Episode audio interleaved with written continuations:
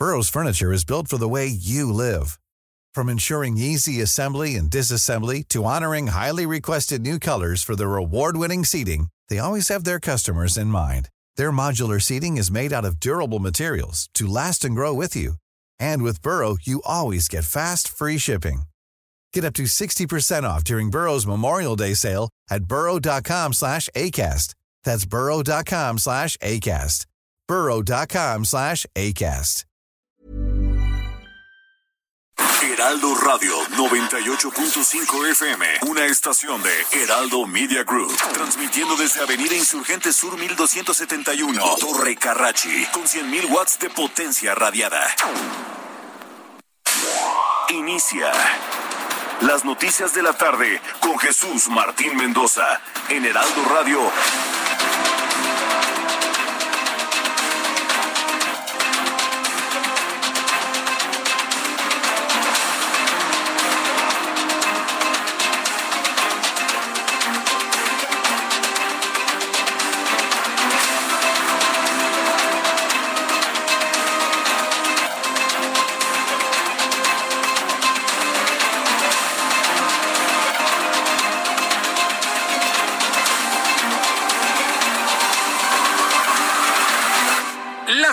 En punto, hora del centro de la República Mexicana. Bienvenidos, muy buenas tardes. Iniciamos el Heraldo Radio correspondiente a este día 16 de septiembre.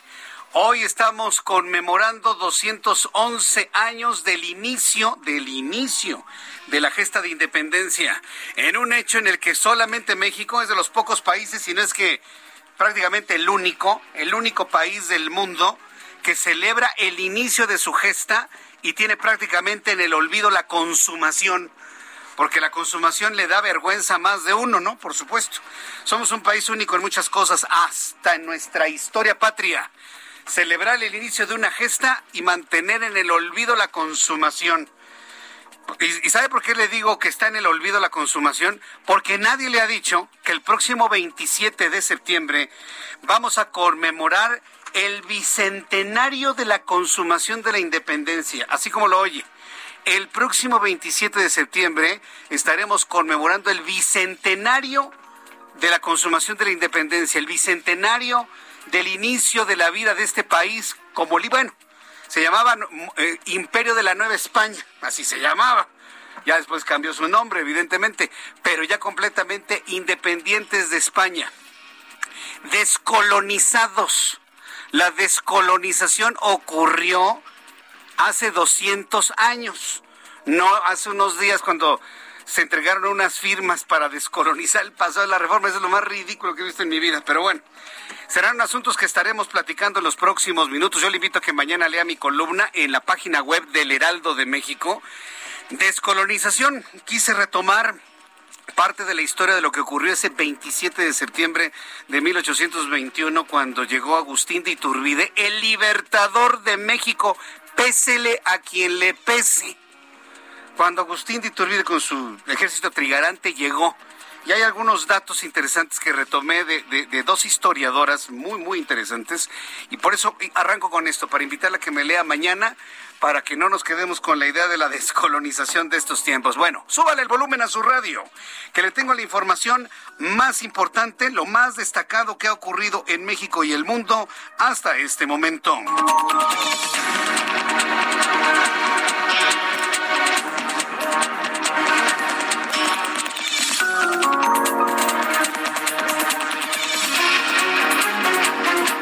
Primer lugar, en este resumen de noticias, le voy a informar a usted que me escucha que el gobernador del estado de Morelos, Cuauhtémoc Blanco, respondió a quienes lo acusan a él y a un círculo de amigos y su familia de estar involucrados en una red de lavado de dinero.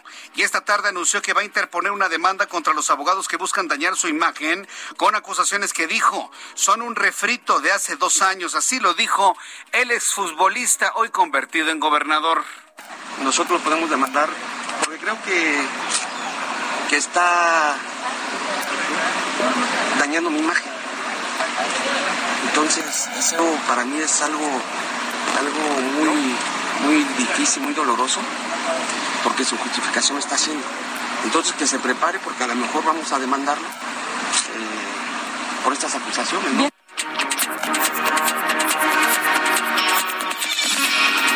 Pues esto es lo que comentó el propio Cuauhtémoc Blanco. Más adelante le voy a tener toda la historia, inclusive voy a voy a platicar con el voy a estar eh, conversando con el propio fiscal del estado de Morelos de estos y otros asuntos.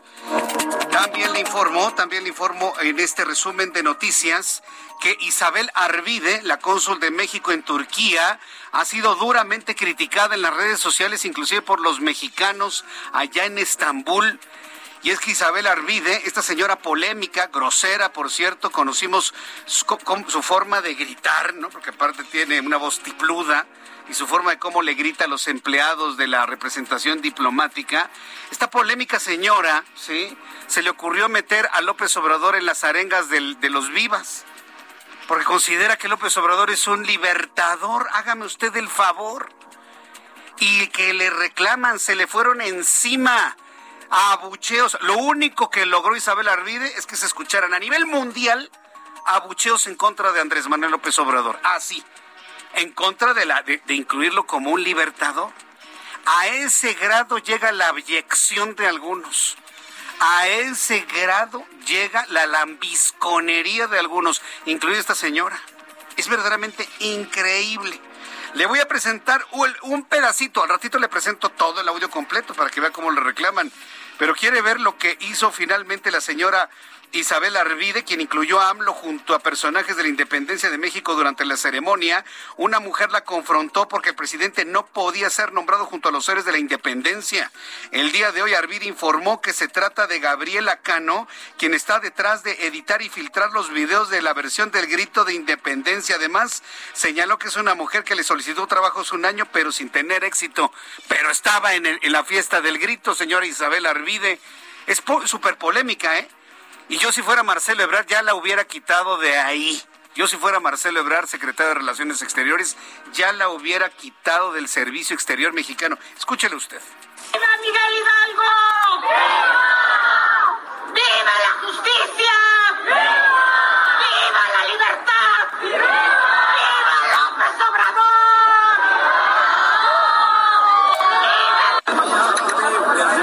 Lo respeto, pero él no va en ese, él no va, él no va ahí, señora, él no va ahí, no me importa, no me paren, no me paren. Se armó, pero la buena, ¿eh? la grande se armó. Él no va ahí, le reclamaba Gabriela Cano. No, le reclamaba la señora Isabel Arvide. Miren nada más el, el, el, el nivel, ¿no? El nivel se convirtió en noticia esto, ¿sí? Porque usted me preguntará, ¿y eso le ayuda al señor que trabaja en el Palacio Nacional? Por supuesto que no, por supuesto que no. Bueno, ya lo platicaremos más adelante, cómo estuvo el grito, cómo estuvo el desfile del día de hoy, la increíble presencia de un dictador en México. López Obrador hablando de dignidades de pueblos y alineándose con un dictador, porque es un dictador. Cuba es una dictadura. ¿Qué, qué, qué parte de dictadura no entienden? ¿Sí? Porque López Obrador no va a ser ningún dictador. El señor se va en 2024, así mire, como suenan mis dedos. Entonces, para empezar. Ahora bien, imagínense estarse, estarse aliando, poniéndose en la línea de un dictador cuando se habla de libertad. Invitar a un dictador cuando celebramos la independencia. Los países con dictadores no son independientes pero habló de no sé qué tanto y que este la dignidad del pueblo cubano y que su libertad, patrañas y puras palabras. Ha sido muy, muy eh, cuestionado y muy descalificada la presencia del dictador cubano en México, ¿sí? Y Marcelo Ebrard trató ahí de, mire, darle un apapachito ahí, dice, no, es que viene a la reunión de la CELAC del próximo sábado, como sea. No debemos haber tenido a un dictador a un dictador en la ceremonia de un país independiente. Pero mire, se va a quedar en eso. Va a ir a la CELAC, se va a ir, va a comer y se va a ir. Finalmente, el señor Díaz Canel. Qué momento más complejo. Le voy a platicar todo de esto más adelante. También informo en este resumen de noticias que el gobernador de Nuevo León, Samuel García, informó que como continuidad de la vacunación anti-COVID que está llevando a cabo en la frontera entre Estados Unidos y México, se van a inocular a menores de 18, de 12 a 18 años en McAllen, en Texas, donde se les aplicará la vacuna de Pfizer. Esto fue lo que dijo el gobernador electo de Nuevo León. Lentes noticias nos acaban de autorizar que vengan niños, adolescentes entre 12 y 18 años a ponerse aquí a Texas la vacuna Pfizer. A partir del lunes, en este programa de vacunación transfronterizo volumen 2, Monterrey, McAllen. Ahí están las palabras de Samuel García. Además, en el marco de la ceremonia por el desfile cívico-militar por el 211 aniversario del inicio de la Guerra de la Independencia, el presidente de este país lanzó un llamado a su homólogo estadounidense Joe Biden para que retire el bloqueo económico contra Cuba implementado por Estados Unidos desde hace 62 años. Incluso dio la palabra al presidente de la isla, Miguel Díaz Canel, quien aprovechó para criticar al gobierno estadounidense. Esta es la voz del presidente de este país. Ahí a un lado con su invitado de lujo, de él, ¿eh? no del pueblo mexicano. Un invitado de él, no del pueblo mexicano, que quede bien claro. Ahora solo agrego que el gobierno que represento llama respetuosamente al gobierno de Estados Unidos a levantar el bloqueo contra Cuba, porque ningún Estado tiene derecho a someter a otro pueblo, a otro país. Es preciso recordar lo que decía George Washington, las naciones no deben aprovecharse del infortunio de otros pueblos.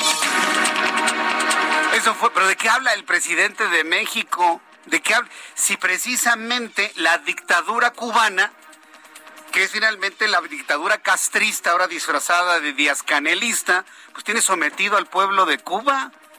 O sea, ¿de qué hablan? ¿De, cuál libertad? ¿De, cuál libertad hablan? Se les olvida que en, en, Cuba no hay elecciones libres, el pueblo no es libre, pésele a quien le pese, y están paupérrimos. Es una nación que está metida en una pobreza injustísima para Vaya, Cuba estuvo sometido, estuvo en, en una rebelión hace mes y medio. Estuvo en una rebelión hace mes y medio. ¿Y de qué manera responde México? Invitándolo a nuestra fiesta de independencia. No es ninguna fiesta del presidente, es la del pueblo mexicano.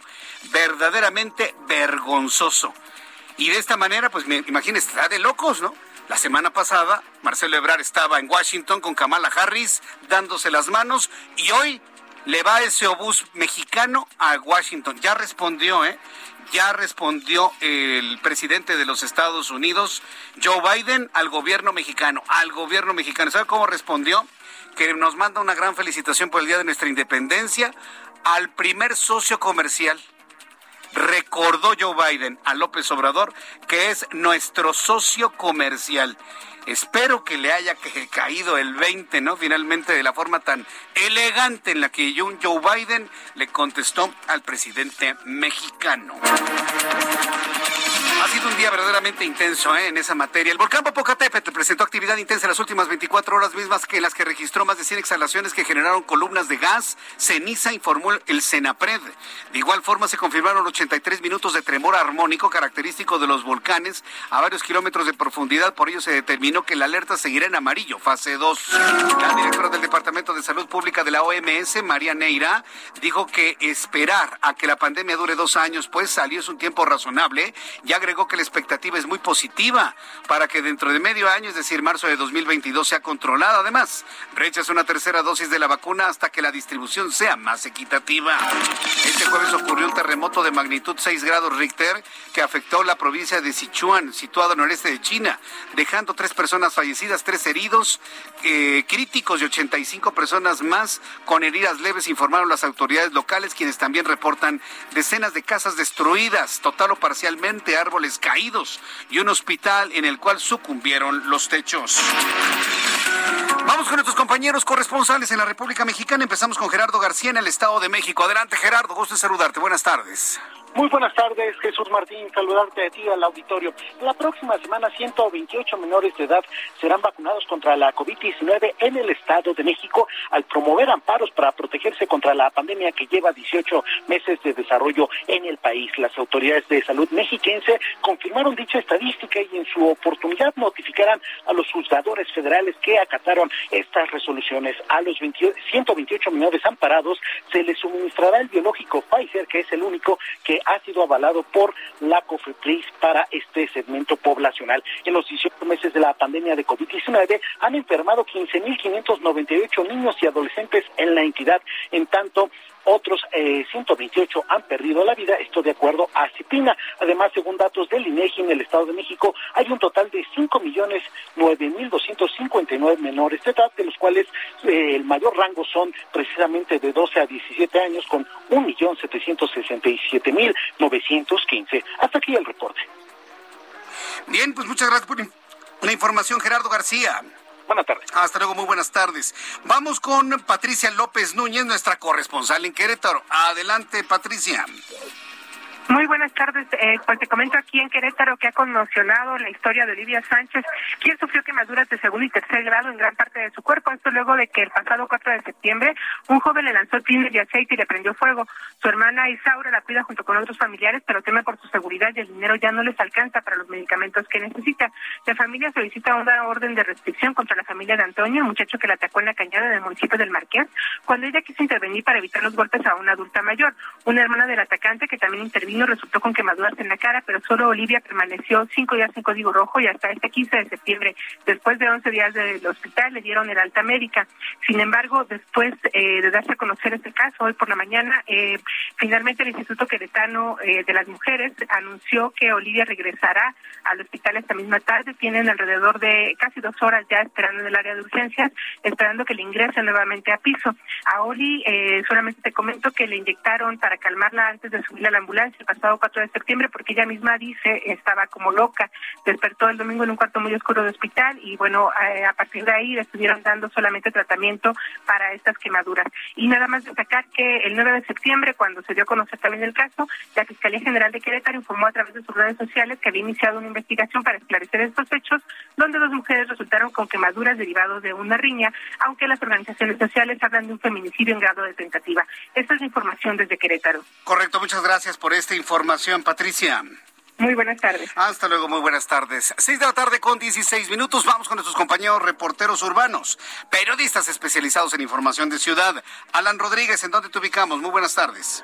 Hola, ¿qué tal Jesús Martín? Amigos, muy buenas tardes. Nosotros continuamos en la zona cero del Cerro del Chiquihuite, en donde continúan este jueves las labores de búsqueda y rescate del pequeño Dylan y su mamá, quienes permanecen en, debajo de las piedras. Quiero comentarles que este jueves por la mañana se reanudaron estas labores, a gran diferencia de los días anteriores, esta vez fue con maquinaria pesada, la cual pudieron ser observadas ingresando aproximadamente a las 12 del día. Esto generó mucha incertidumbre en los vecinos de la zona y principalmente las personas que no han podido regresar a sus domicilios y es que ellos expresaron su duda de que tienen la desconfianza de que vaya a iniciar un proceso de demolición. Sin embargo, hace unos minutos ofreció una reunión Eugenio Alonso Chombo, quien es director general de gobierno del Estado de México y les comentó que la presencia de esta maquinaria únicamente es para realizar labores para estabilizar todas las rocas que se encuentran en este punto.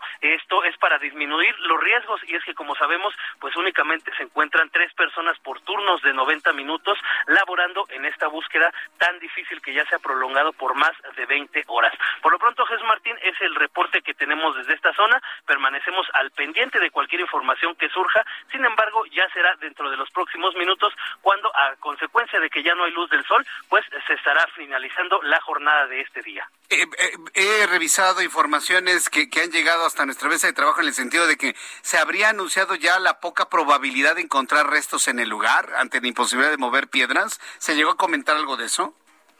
Eh, no se comentó nada en esta reunión, sin embargo, lo que sí se dijo es que se está dando prioridad precisamente a mitigar los riesgos, a disminuirlos, y es que hace aproximadamente una hora tuvimos una lluvia y esto viene a complicar un poco más esta situación. Correcto, gracias por esta información, Alan Rodríguez. Continuamos al pendiente, muy buenas tardes. Saludo con gusto a Augusto Tempa, adelante Augusto, buenas tardes. Jesús Martín, excelente tarde. Tenemos pavimento mojado sobre los carriles de Paseo de la Reforma y que pues hace unos instantes cayó una lluvia ligera en esta zona y para todos los automovilistas que circulan por la zona habrá que manejar con mayor precaución. Encontrarán algo de carga vehicular a la altura de la Diana Cazadora. Esto a causa del cambio de luces en el semáforo, pero pasando el punto el avance mejora con dirección hacia la avenida Bucareli. En este en sentido contrario, los carriles centrales no tienen ninguna afectación, es decir, podrán circular sin mayor problema con dirección hacia el bosque de Chapultepec. Jesús Martín, el reporte. Muchas gracias por esta información, Augusto Atempa. Buenas tardes. Daniel Magaña, gusto en saludarte. Muy buenas tardes.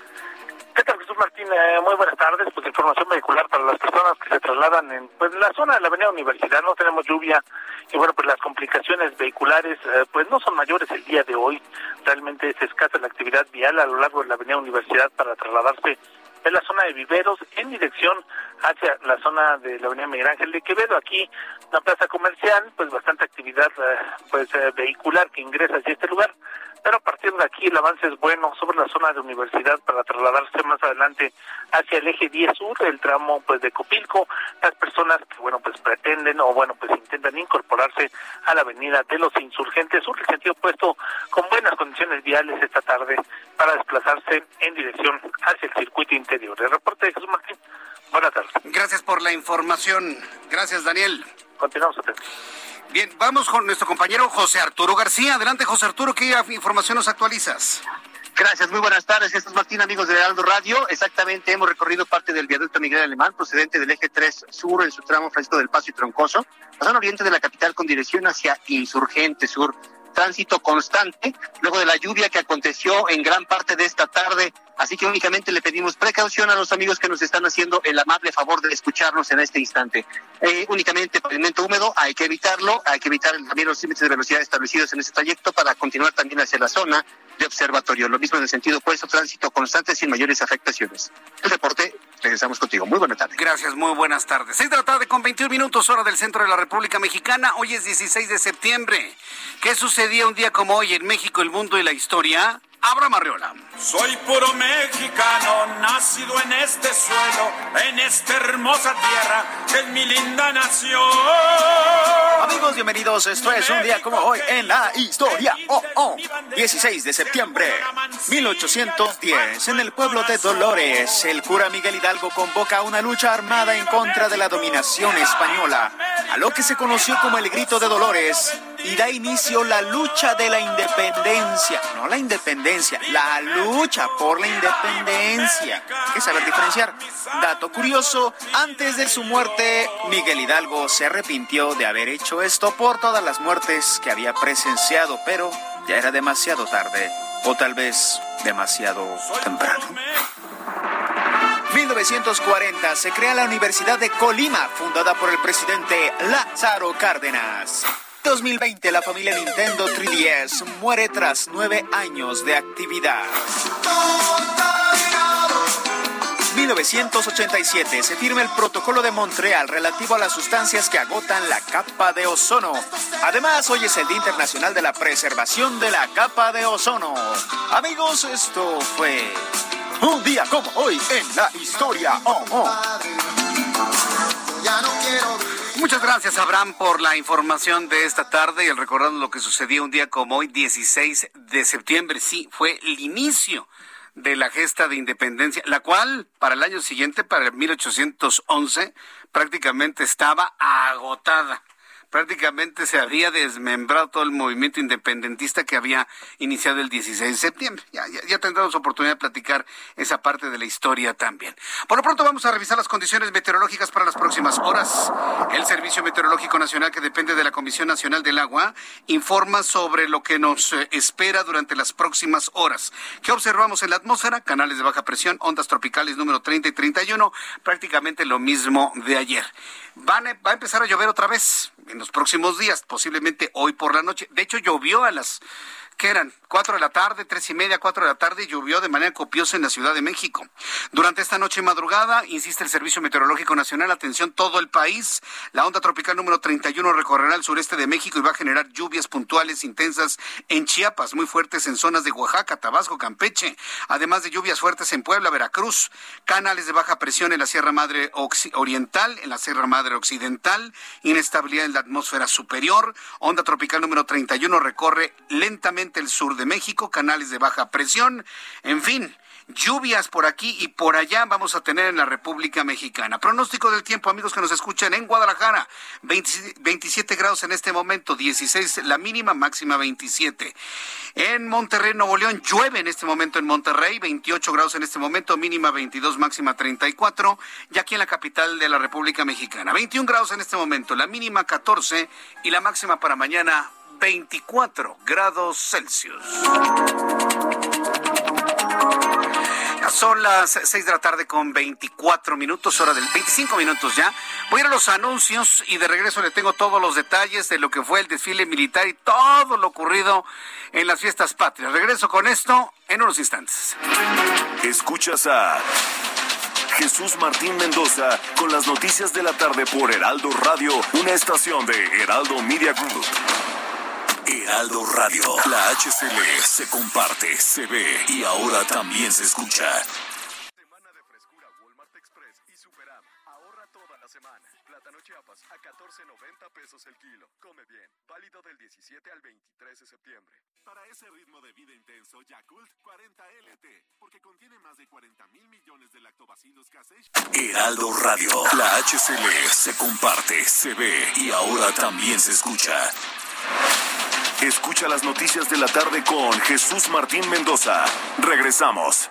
Amigos del Heraldo Radio, los invitamos a que se unan a nuestro nuevo programa de vivienda. Si eres comerciante, trabajador independiente, madre soltera y no tienes forma de comprobar tus ingresos, acércate a tu hogar seguro. Ellos tienen la mejor solución para que puedas adquirir una vivienda propia con las facilidades de pago que tú necesitas. En tu hogar seguro podrás obtener tu propio hogar de una manera fácil, segura y confiable. Los promotores de tu hogar seguro pueden diseñar un plan acorde a tus necesidades para que en menos de lo que imaginas puedas estar estrenando la casa de tus sueños. Llama hoy mismo a las líneas de tu hogar seguro y olvídate de pagar renta. Es momento de comenzar a invertir en un lugar diseñado especialmente para ti. Llama ya 5589 39 37 49 5589 36 91 58 donde te brindarán más información, asesoría totalmente gratuita. Regresamos contigo a las noticias, Jesús Martín Mendoza.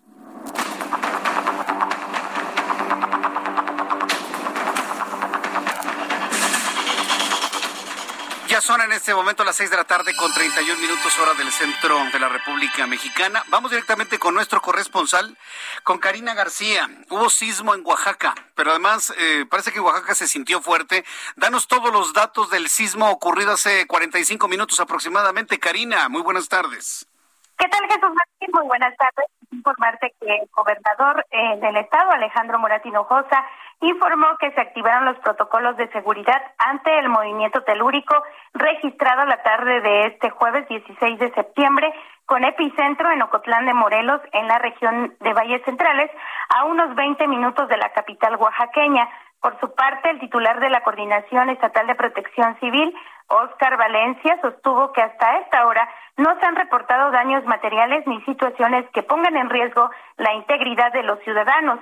El funcionario aseguró que el sismo de magnitud de 4.8 tuvo como epicentro eh, pues a 32 kilómetros al suroeste de Ocotlán de Morelos, en la región de Valles Centrales. No ameritó que las alertas sísmicas se activaran toda vez que no alcanzó la magnitud para ello. Sin embargo, déjame comentarte, Jesús Martín, que pues en, el, en la capital oaxaqueña solamente se presentaron pues eh, pues algunas actitudes de pánico por parte de eh, los ciudadanos y ciudadanas quienes pues ya ya han sufrido muchos sustos por estos movimientos telúricos. Jesús Martín, ese reporte. Gracias por este informe. A ver, ¿tú sentiste el sismo? No, no, no, no.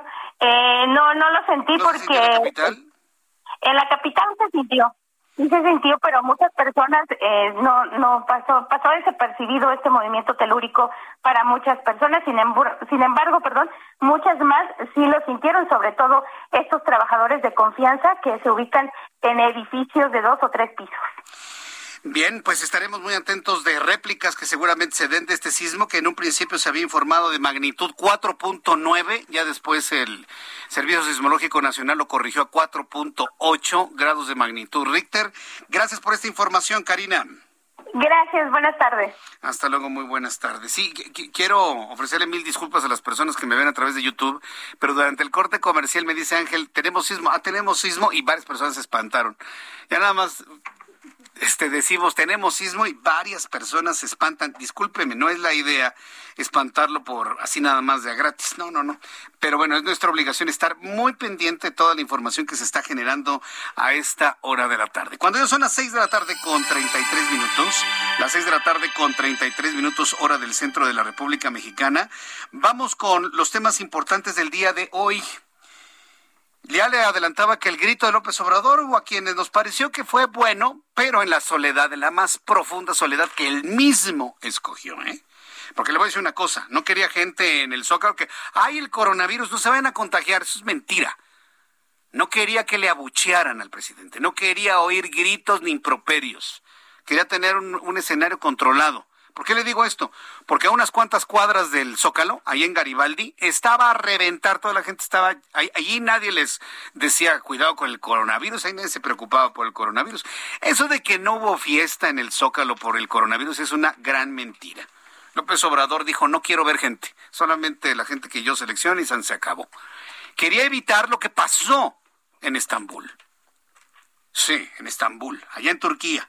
La cónsul de México en Estambul Turquía Isabel Arvide causó polémica y durísimas críticas luego de que la ceremonia de independencia en los, en los vítores se incluyó al presidente de México. Esta señora es profundamente ignorante no me interesa si ha escrito buenos o malos libros. Yo no la leo, no la consumo. ¿sí?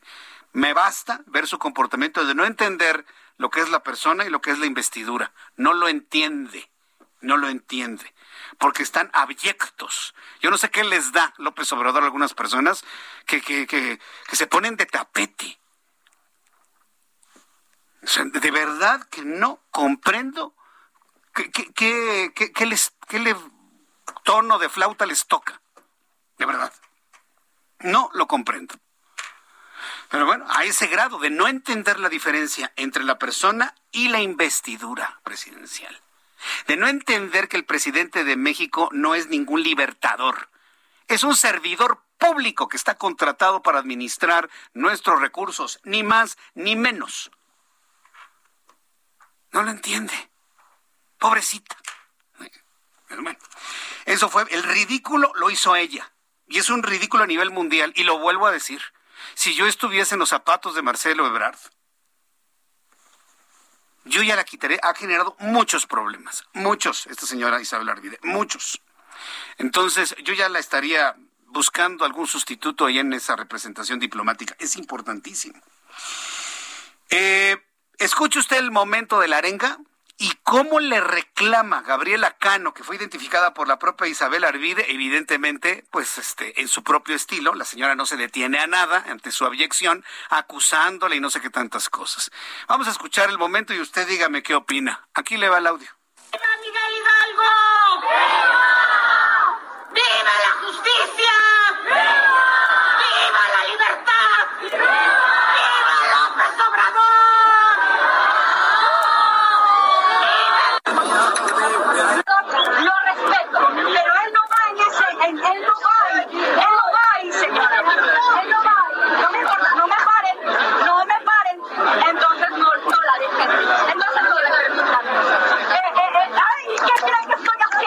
¿Y qué creen que estoy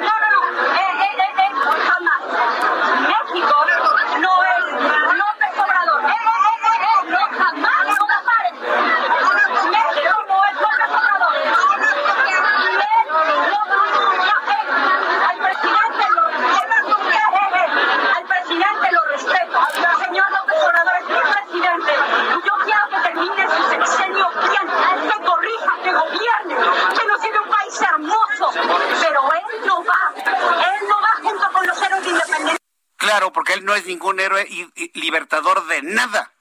Es un servidor público que lo entienda Isabel Arvide. Y ese tipo de abyecciones y ese tipo de barberismo en el cual están sumidos varios que están ahí orbitándole al señor del Palacio Nacional, no le ayudan en nada, en nada absolutamente. Estamos, hoy es 16 de septiembre y entiendo que es día no laboral. Pero mañana es viernes y es día hábil. No tendrían por qué hacer un puente en el gobierno federal. Yo espero que mañana la Secretaría de Relaciones Exteriores haga un pronunciamiento oficial por lo ocurrido en Estambul. Está obligada la Secretaría de Relaciones Exteriores y el secretario de Relaciones Exteriores, Marcelo Ebrard, a, a establecer un posicionamiento ante lo ocurrido en Estambul. Y este tipo de enfrentamientos no pueden ocurrir. Un grito de independencia no es una campaña política. Es un reconocimiento de que somos una nación libre e independiente, que somos una nación respetada en el mundo. A pesar de, de lo que nos pasa y a pesar de este, de este tiempo de oscurantismo postrevolucionario como yo lo conozco, a pesar del oscurantismo postrevolucionario en el que estamos en este momento transitando, no es una campaña política un, un, eh, un grito de independencia. Entonces, sí se necesita un extrañamiento por parte de la Secretaría de Relaciones Exteriores hacia esta señora, Isabel Arvide, y se necesita un posicionamiento público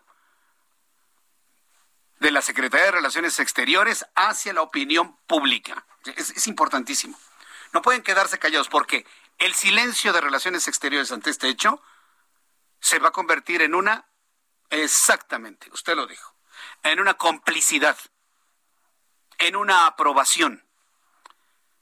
Y yo creo que este tipo de, cosas no pueden permitirse, ni con López Obrador, ni con ningún presidente en lo que nos reste de vida.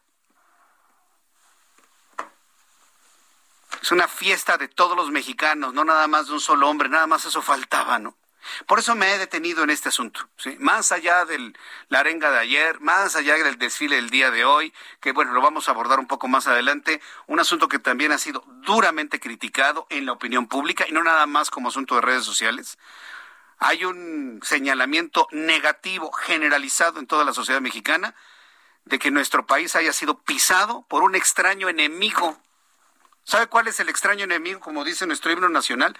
Masi Osare maciosa, si alguien se atreve, un extraño enemigo, profanar con su planta tu suelo, piensa, oh patria querida, que el cielo en cada, un soldado en cada hijo te dio.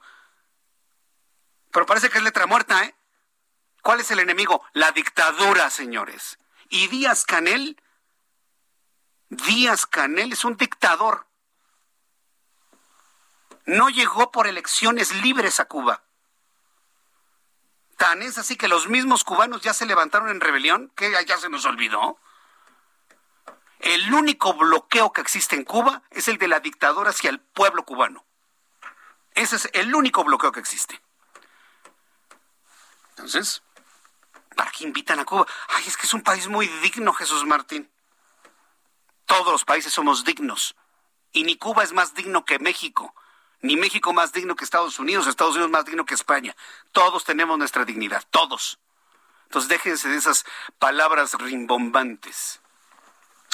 Terrible, ¿eh? Terrible. esto evidentemente le va a costar puntos, puntos de aceptación al presidente de la República y seguramente ya lo están ya lo están evaluando seguramente. Pero bueno, eso lo, platicaremos un poco más adelante. Mientras tanto, quiero informarle en otros asuntos que también son noticia, porque no, no nada más son los gritos y los políticos y demás, que cree que el volcán Popocatépetl despertó hace unos días y ha estado, mire, nerviosito, nerviosito, sacando exhalaciones en los últimos días. El volcán Popocatépetl presentó actividad intensa en las últimas 24 horas mismas en las que se registraron más de 100 exhalaciones mismas en las que se, em, se han eh, eh, registrado 100 exhalaciones que generaron columnas de gas y ceniza que se dispersaron, informó el Centro Nacional de Prevención de Desastres. De igual forma, se confirmaron 83 minutos de tremor armónico, movimiento característico de los volcanes cuando el magma se abre paso a varios kilómetros de profundidad. Por ello se determinó mantener la alerta en amarillo fase 2.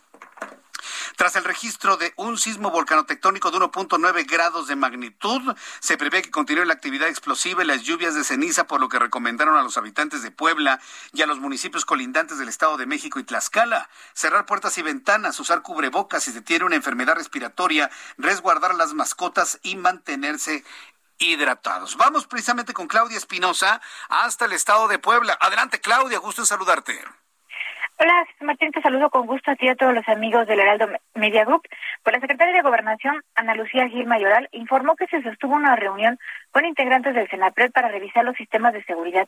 Hasta el momento la actividad del volcán Popocatépetl se ha mantenido estable. Comentó que pues este monitoreo seguirá permanente ya que en los últimos días pues ha tenido una actividad importante. Sin embargo, esta es similar a la de otros años, por lo que igual pues están en comunicación con los municipios en Puebla que están muy cerca del volcán. Se mantienen las para que no se acerque la gente al perímetro de 12 kilómetros y las recomendaciones de protección civil. Y bueno, dijo que estas reuniones con el Comité Científico Asesor del Senapred continuarán para dar vigilancia a la actividad que en estos momentos pues tiene el volcán Popocatépetl. Las rutas de evacuación en el lado de Puebla se encuentran en buenas condiciones. Es la información que te tengo. Bien, pues, ¿has, ¿has tú escuchado algún tipo de explosión o ha caído ceniza en Puebla de manera abundante, Claudia? No, Jesús Martín, fíjate que las eh, estas últimas actividades que ha tenido el volcán eh, con las fumarolas superiores a un kilómetro y medio, pues la ceniza no se ha venido para el lado de Puebla más allá de lo que habitualmente pues es eh, lo que estamos acostumbrados a tener como parte de nuestra vida en esta zona. No ha habido una cantidad mayor. Las condiciones del clima y del aire, lo mencionó también hoy la secretaria de Gobernación, han señalado que se ha ido pues gran parte de esta ceniza principalmente hacia la zona de Morelos o algunos puntos eh, de la Ciudad de México y no tanto para las comunidades eh, pues que se encuentran de parte del territorio poblano. Bien, pues muchas gracias por esta información, Claudia. Estamos pendientes. Estamos atentos con toda la información que se genera desde el estado de Puebla. Hay que recordar que la actividad del volcán Popocatépetl empezó en 1994. ya lleva, ya va para 30 años, ¿eh? Eh, pero estos últimos, si mal no recuerdo, los últimos dos años había disminuido de manera muy significativa, había disminuido de manera muy significativa la actividad del volcán Popocatépetl. Estaremos muy atentos de todo lo que está informando el Centro Nacional de Prevención de Desastres a través de la página de internet del CENAPRED. Usted puede ver en tiempo real las imágenes del volcán para estar, pues, de alguna manera disfrutando. Hay que decirlo, es un es una estampa bellísima la de los dos volcanes en el oriente del Valle de México. Cualquier cosa le estaré informando. Cuando son las seis de la tarde con 45 minutos, hora del centro de la República Mexicana, otro asunto que ha dado mucho de qué hablar en el estado de Morelos. Pocas noticias se generan desde Morelos, fíjese. Desde que entró el nuevo gobernador, desde que salió eh, Graco Ramírez García Abreu, pues prácticamente el estado de Morelos se desdibujó desde el punto de vista informativo, porque antes había mucha información, se generaba mucha información desde Morelos, ahora pues prácticamente nada. Y cuando sabemos algo es para hablar de algún escándalo o algún problema. Esta tarde el gobernador de Morelos, Cuauhtémoc Blanco, respondió a quienes lo acusan de estar involucrado en una red de lavado de dinero, por lo que anunció que interpondrá una demanda contra quienes buscan dañar su imagen. Blanco Bravo señaló que existen personajes que buscan descarrilar a su administración, que están encabezados por el propio exgobernador Graco Ramírez, porque dijo sabe que una vez que el fiscal Uriel Carmona sea revocado de su cargo, avanzarán las más de 60 denuncias en contra del pasado gobierno por posibles actos de corrupción y desvíos de recursos por más de 100 mil millones de pesos. Eso dice Cuauhtémoc Blanco. 100 mil millones, ¿habrá hecho bien la suma? Porque si tomamos en cuenta lo que les llega de presupuesto, ¿a poco? Adiós pues no, no, no me sale la cuenta, pero bueno, eso es lo que dice el exfutbolista, que ahora está convertido en gobernador y que bueno, pues ha generado mucha controversia sobre esto. Más tardecito, en cualquier momento, ¿me avisas, Ángel? Voy a conversar con Uriel Carmona Gándara, precisamente, quien es el fiscal general del estado de Morelos, porque aparte, bueno, en esto que comenta el propio Cuauhtémoc Blanco, pues anda queriendo sacarlo, ¿no? Finalmente con una acción de la Fiscalía General de la República, tratar de quitarlo como fiscal del Estado de Morelos. Sin embargo, desecharon en San Lázaro la solicitud de desafuero contra el fiscal de Morelos. Entonces vamos a ver en qué posición se encuentra. Pero él ha comentado de que, bueno, luego con este antecedente, los fiscales en la República Mexicana estarían en un estado de indefensión, tanto así. Bueno, lo vamos a platicar en unos instantes con Uriel Carmona Gándara, un poco más adelante aquí en el Heraldo Radio. Eh, mientras tanto, quiero informarlo, informarle de, lo ocurrido el día de hoy en el, en el desfile, en el desfile militar. Hubo discursos, ¿sí? Eh, en, realidad no se acostumbraban los discursos en, en, los desfiles militares. Llegaba el presidente de la República en su calidad de comandante supremo de las Fuerzas Armadas para hacer una revista, un pase de lista y evidentemente pues el, el ¿cómo se llama? El desfile. Finalmente, ¿qué es el desfile? A ver, precisamente yo mañana en, en Ojos que sí ven le voy a, le estoy compartiendo lo que pasó precisamente con la entrada del ejército trigarante. Y ahí usted va a descubrir que mucho de lo que sucede en el desfile del 16 de septiembre prácticamente está, sí, está en recuerdo del inicio de la gesta de independencia, pero el formato nos recuerda mucho precisamente la entrada del ejército trigarante precisamente a la Plaza Mayor, como se le conocía al Zócalo Capitalino en ese entonces. Entonces yo le invito para que lo lea el día de mañana. Finalmente, el desfile, ¿qué es? Es una muestra al pueblo, ¿sí? De sus Fuerzas Armadas, de su brazo armado. ¿sí? Es un mostrarle a la sociedad mexicana pues en qué se van los recursos económicos para la defensa de la soberanía en las fronteras hacia afuera y en la seguridad hacia adentro, con todo lo que se cuenta, y hablo por ejemplo del plan de emergencias de N3. Pero hoy se convirtió en un deleite para el presidente. Hoy le cambió completamente el sentido.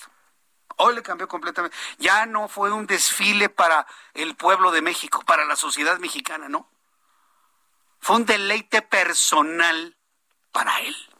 ¿Por qué lo digo así? Porque hasta se invitó a un dictador que coincide en ideología con la que él trae. Nada más eso nos faltaba en este país. Nada más eso nos faltaba. Yo se lo digo con toda franqueza. Yo no creo, sinceramente, que un Marcelo Ebrard haya estado de acuerdo. Yo no creo que la presidenta del Senado de la República, la ministra Olga Sánchez Cordero, haya estado de acuerdo. Yo no lo creo, ¿eh? Por, por decir dos personajes. Yo no creo que Ricardo Monreal haya estado de acuerdo en traer a un dictador. Fue un capricho personal. ¿Para qué? ¿Para torpedear la relación con los Estados Unidos? Dios mío, en manos de quién estamos.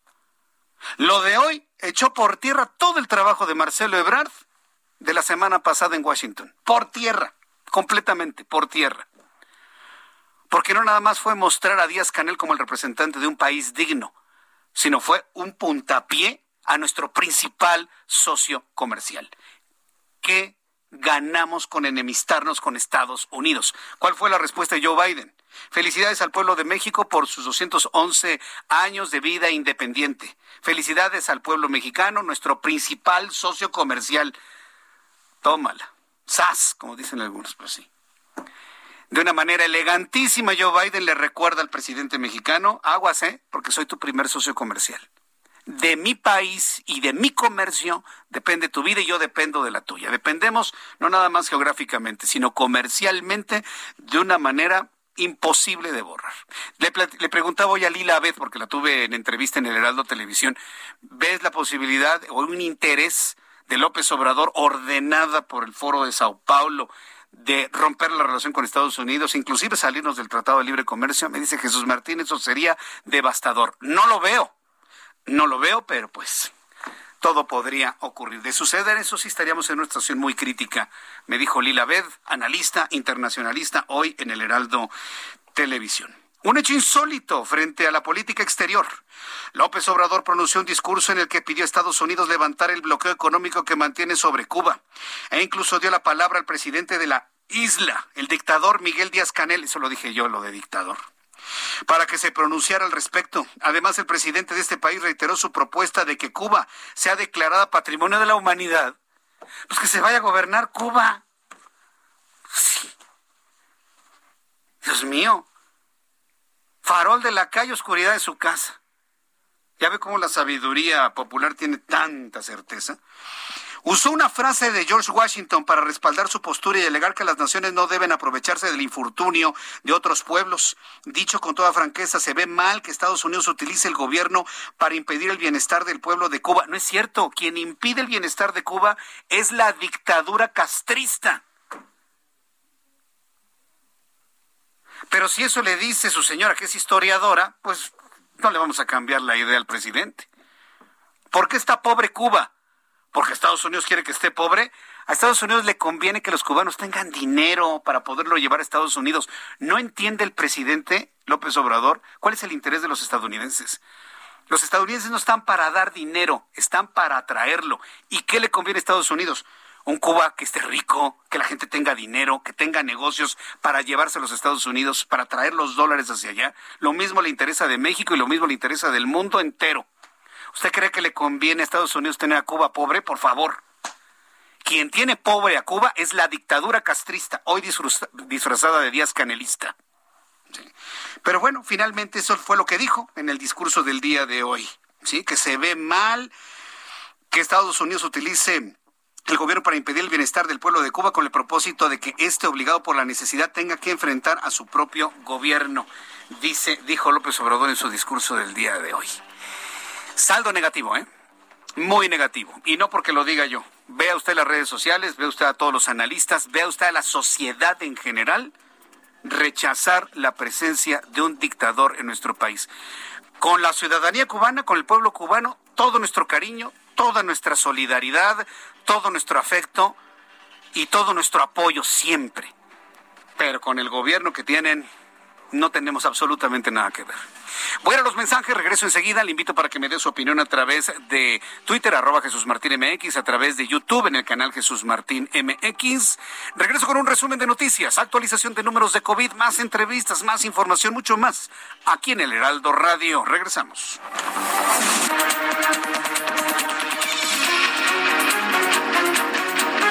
Escuchas a Jesús Martín Mendoza con las noticias de la tarde por Heraldo Radio, una estación de Heraldo Media Group.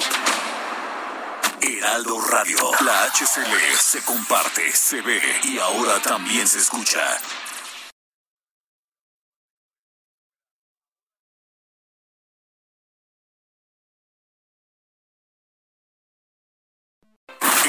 Radio 98.5 FM, una estación de Heraldo Media Group, transmitiendo desde Avenida Insurgente Sur 1271, Torre Carrachi, con 100.000 watts de potencia radiada.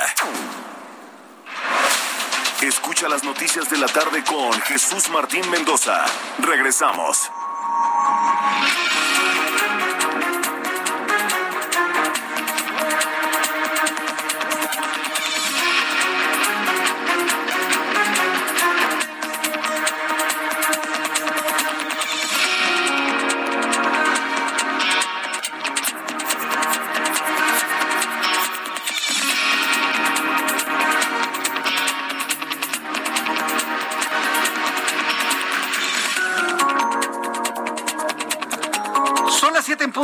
Las 19 horas en punto hora del centro de la República Mexicana. Le presento un resumen, un resumen con las noticias más importantes en el Heraldo Radio.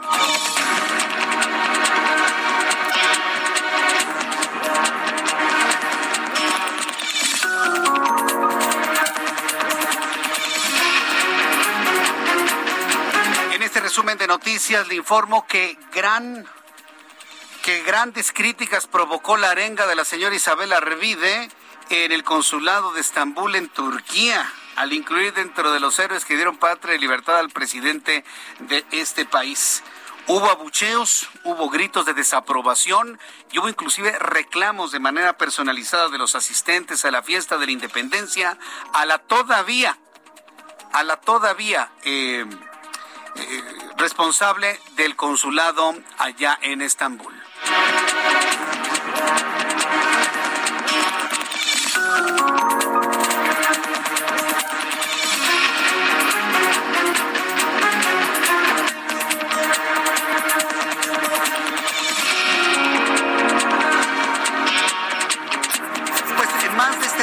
Noticias, en más de este resumen de noticias, le informo que el gobernador del estado de Morelos, Cuauhtémoc Blanco, respondió a quienes lo acusan a él y a su círculo de amigos y a su familia de estar involucrados en una red de lavado de dinero. Hace unos instantes Cuauhtémoc Blanco habrían dicho, ¿quieren guerra?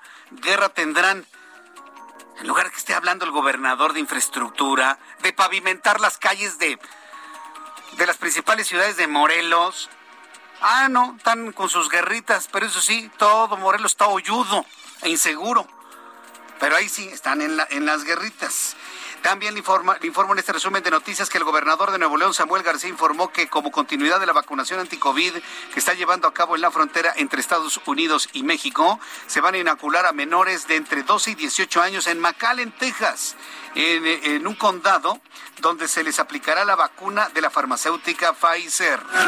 Le informo que en el marco de la ceremonia por el desfile cívico-militar por los 211 años del aniversario del inicio de la gesta de independencia, el presidente de este país lanzó un llamado a Joe Biden para que retire el bloqueo a Cuba. En más de este resumen, en México se acumulan 270.343 muertes confirmadas por COVID-19, 434 más que ayer. En su comunicado técnico diario, la Secretaría de Salud informó que hay un total de 3.549.229 casos confirmados de coronavirus, 7.040 más que ayer. Para este jueves, las cifras de casos activos estimados continúan a la baja y se ubicaron en 79.983. Margarita Zavala lamentó que en uno, en uno de los días más importantes para nuestro país, el presidente mexicano invitara a Díaz Canel, presidente de Cuba, a la ceremonia de independencia. La legisladora Margarita Zavala exclamó que hoy es Día Nacional de México, en el cual los protagonistas deben ser los mexicanos. Añadió que los que luchan por la democracia en México y en sus países responden patria y vida. Patria y vida es el clamor que en este momento surge desde la oposición patria y vida. El senador Miguel Ángel Mancera solicitó a la Junta de Coordinación Política que atienda de manera urgente la denuncia emitida por la Secretaría de Cultura y el INA sobre 74 piezas prehispánicas que serán subastadas el 21 de septiembre en Múnich, Alemania. Mancer informó que pidió la intervención de la Secretaría de Relaciones Exteriores para la asistencia diplomática e impedir la venta del acervo mexicano. Estas son las noticias en resumen. Le invito para que siga con nosotros. Le saluda Jesús Martín Mendoza.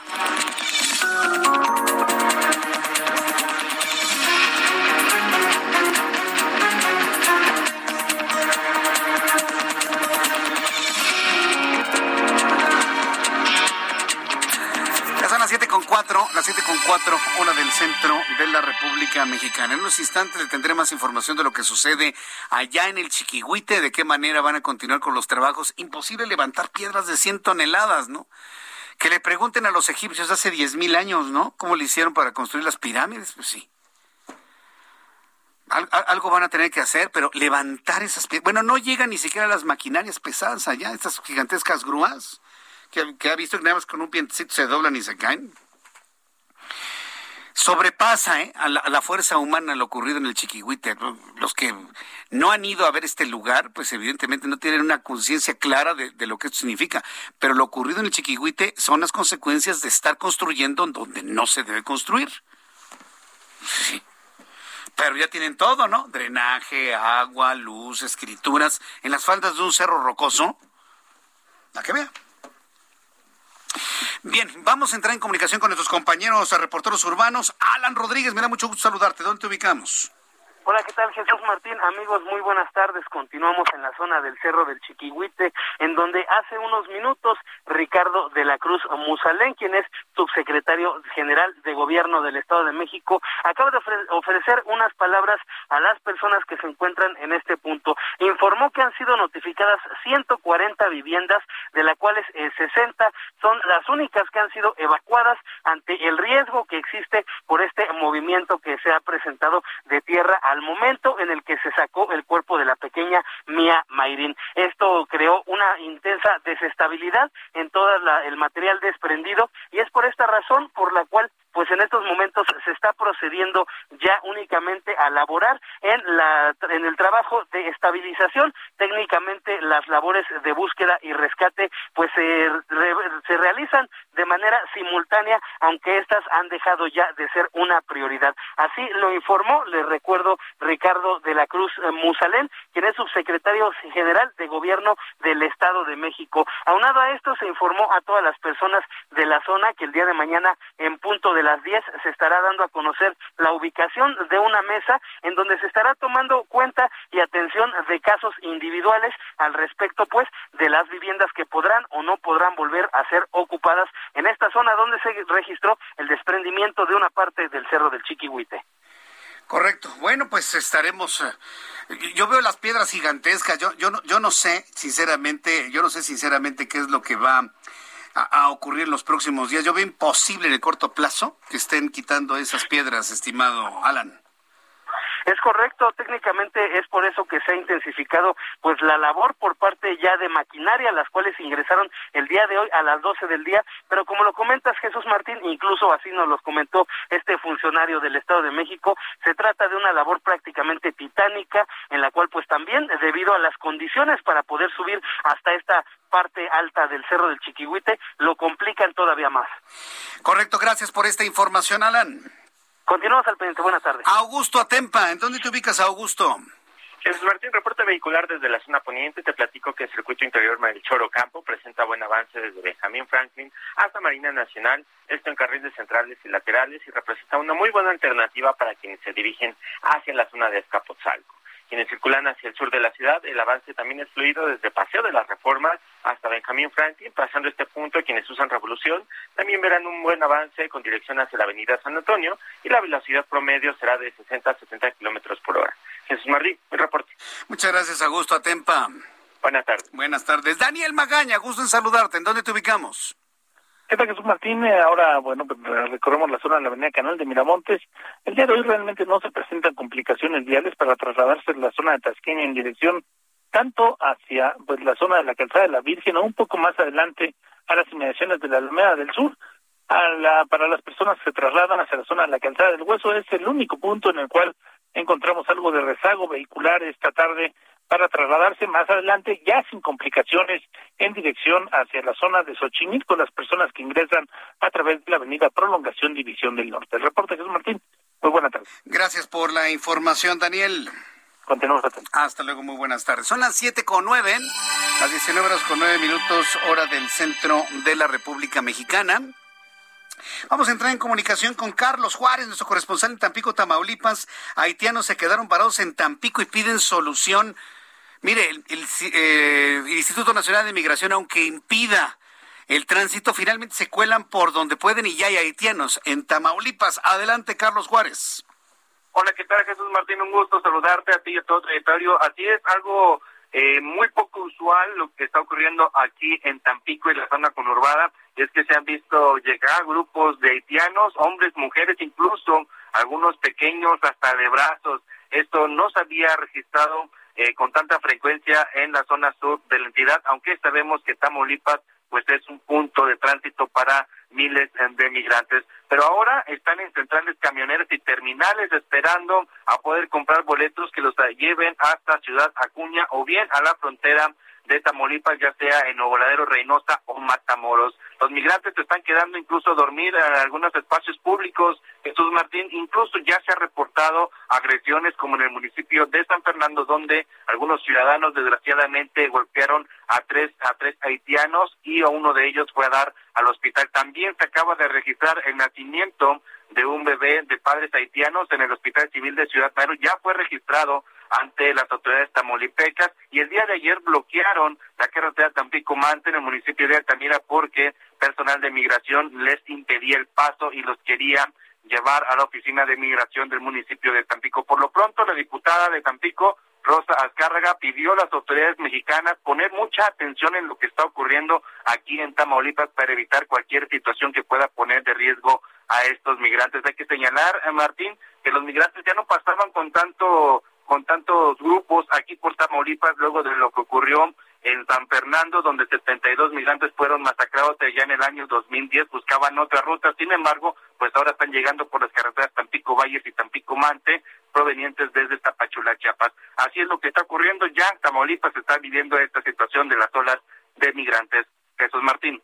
Correcto. Carlos Juárez, gracias por la información. Están muy pendiente de este tema, Jesús. Muy buenas tardes. atentos de este tema. Gracias, Carlos Juárez, nuestro corresponsal en Tampico. Pues ya, ya, ya, todos los migrantes de la, de la caravana se están dispersando por todo lo que es el norte, sur, centro y norte de la República Mexicana. Daniela García es nuestra corresponsal en Monterrey, Nuevo León. Adelante, Daniela, ¿qué información nos tienes? ¿Qué tal, Jesús Martín? Muy buenas tardes. Pues para informar eh, que el gobernador electo de Nuevo León, Samuel García, anunció eh, hoy que como parte del plan de vacunación transfronterizo estarán llevando ahora a menores de entre 12 a 18 años de edad a vacunarse a Estados Unidos. Ayer arrancó una segunda ruta de vacunación transfronteriza, ahora hacia McAllen, Texas, después de que había iniciado ya hace un mes aproximadamente una ruta hacia Laredo. Ahora, pues el gobernador entrante dio a conocer que además de estas dos, dos, rutas estarán llevando también a menores de edad acompañados de sus padres para recibir la vacuna Pfizer, la única aprobada para niños.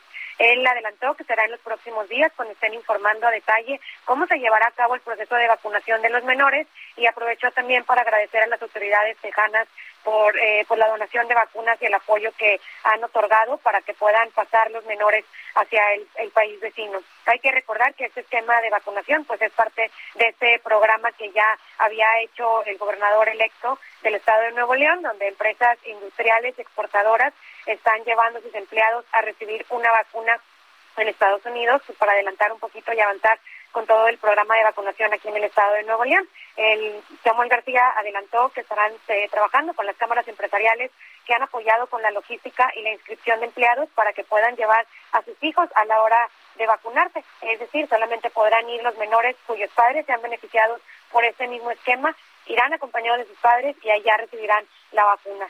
No tenemos información en este momento de cuántas son las vacunas que se les van o que se pueden facilitar para menores de 12 a 18 años. Sin embargo, pues sabemos que será a partir del lunes cuando inicien con este programa. Correcto. Bueno, pues muchas gracias por esta información, Daniela. Muy buenas tardes. Hasta luego, muy buenas tardes. Nuestra compañera Daniela García, nuestra corresponsal en Monterrey, Nuevo León. Cuando ya son las 7 con 14, las 7 con 14 horas del centro de la República Mexicana, tal y como le informé, en la línea telefónica, Uriel Carmona Gándara, fiscal general del estado de Morelos. Eh, me da mucho gusto saludarlo, Uriel Carmona. Muy buenas tardes. Hola, ¿qué tal? Jesús Martín, háblame de tú, por favor. De acuerdo, Uriel. Como siempre. Gracias por estar con nosotros aquí en el Heraldo Radio. A ver, Empecemos por partes, porque ha generado el gobernador del estado de, de, Morelos mucha controversia, inclusive ya habló de que si quieren guerra, guerra va a haber, pero a ver, entendamos, ¿qué es lo que está pasando? Primero, ¿de qué te están acusando, Uriel Carmona? ¿Quién y de qué te están acusando para que el público lo entienda? Tú eres el fiscal en el estado de Morelos. Sí, mira, la Fiscalía General de la República solicitó mi desafuero uh -huh. acusándome de un hecho que no es delito, que no es delito. Sí. Esto lo hizo a petición de Cuauhtémoc Blanco, mi gobernador, pues para obligarme a renunciar al cargo. Uh -huh me acusan de que cuando yo fui designado fiscal del estado de Morelos en 2018 uh -huh. no tenía exámenes de control de confianza. Sin embargo, esos exámenes no son no son un requisito constitucional en el Morelos ni en ningún estado de la República para que se designe fiscal general. Okay. A partir de eso, pues yo tengo toda la toda la seguridad de que no he cometido ningún delito. Yo me defendí en el juicio de desafuero. Sin embargo, los diputados optaron por resolver eh, no en el sentido de que si tengo que quitarme o no el fuero, sino que no sostuvieron, hay fuero. sostuvieron que no hay fuero, resolvieron que no hay fuero, y esto lo hicieron violando una suspensión definitiva que yo tengo concedida en un juicio de amparo. Sí, pero, pero además está mal interpretado eso, ¿no?